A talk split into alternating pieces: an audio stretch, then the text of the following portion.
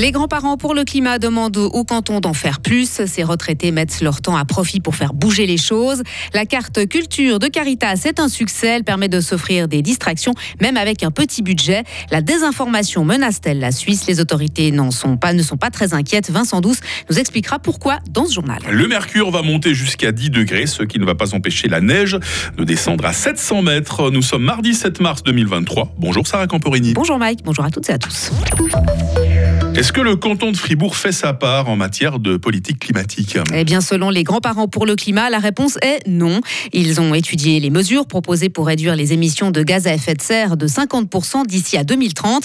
Verdict, elles sont insuffisantes. Ils ont donc remis hier un livre blanc aux autorités avec des propositions pour lutter contre le réchauffement climatique.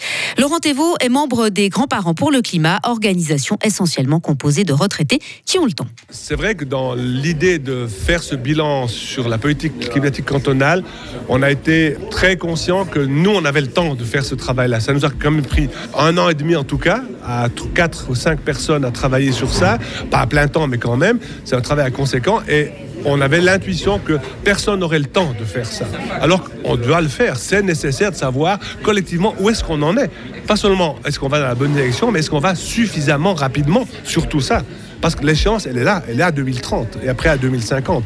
Donc c'est vrai que le temps et puis nos connaissances et puis notre savoir-faire nous a permis de faire ce travail-là. Et les trois domaines qui produisent le plus de gaz à effet de serre dans notre canton sont l'agriculture, la mobilité avec le trafic individuel motorisé et le bâtiment. La culture et les loisirs, un luxe pour certains. Et même pour de plus en plus de personnes dans le canton de Fribourg, en témoigne le succès de la carte culture proposée par Caritas. Elle permet d'obtenir des réductions pour aller à la patinoire, au théâtre, au festival ou encore au musée.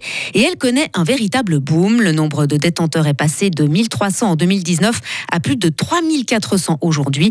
Anne-Pascale Collot est la responsable du service de consultation et d'accompagnement social au sein de Caritas Fribourg. Il y a des familles pour qui prendre la décision d'aller en famille au cinéma, c'est un vrai choix budgétaire. Et je crois que ce qui illustre très bien ceci, nous avons une collaboration avec le Festival international du film de Fribourg qui va démarrer tout sitôt.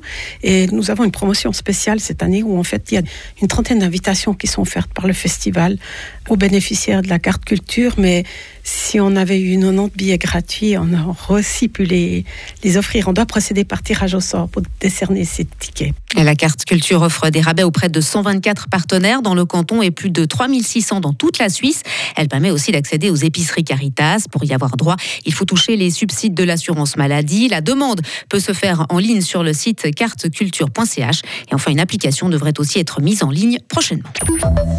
Léger recul du taux de chômage en Suisse, Sarah. Il a atteint 2,1% en février, soit une baisse de 0,1 point. Selon le secrétariat d'État à l'économie, un peu plus de 98 400 personnes étaient inscrites dans les offices régionaux de placement à la fin du mois dernier, soit environ 2300 de moins qu'en janvier. Fake news, désinformation, déstabiliser une élection coûte entre 6 et 15 millions de francs. Une enquête internationale réalisée par une centaine de journalistes le révélait le mois passé. Il existe une véritable industrie de la désinformation. Cette enquête, appelée les Story Killers, met en lumière les agissements d'un groupe établi en Israël. Il, agit pour influencer le cours d'une élection ou détruire la réputation d'une personnalité. Et la Suisse, dans tout ça, est-ce que les élections fédérales d'octobre pourraient être aussi une cible? Vincent Douce. On ne peut pas franchement dire que la Confédération est très inquiète. Pour la chancellerie fédérale, bien sûr, le risque zéro n'existe pas. La Suisse pourrait devenir la cible de tentatives d'influence et de désinformation. Les élections constituent un moment sensible. Mais les autorités l'assurent, les révélations du projet Story Killer n'apportent rien de vraiment nouveau. Aucun parlementaire n'a fait part de son inquiétude. Pour les autorités, la Suisse et sa population sont relativement robustes face à des tentatives de désinformation. Comprenez, les Suisses ont un bon niveau de formation. Ils ont aussi l'habitude de voter plusieurs fois par année sur des questions politiques lors des votations.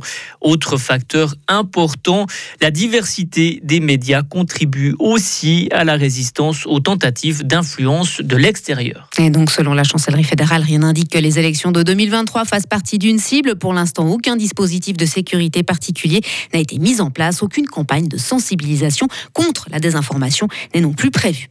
Et pour terminer, ce séisme de magnitude 6 qui a frappé le sud des Philippines ce matin, on ignore s'il a fait des victimes. Les autorités mettent en garde contre d'éventuelles répliques. Sarah Camporini sur Radio Fribourg, l'info de retour à 8h30. Retrouvez toute l'info sur frappe et frappe.ch.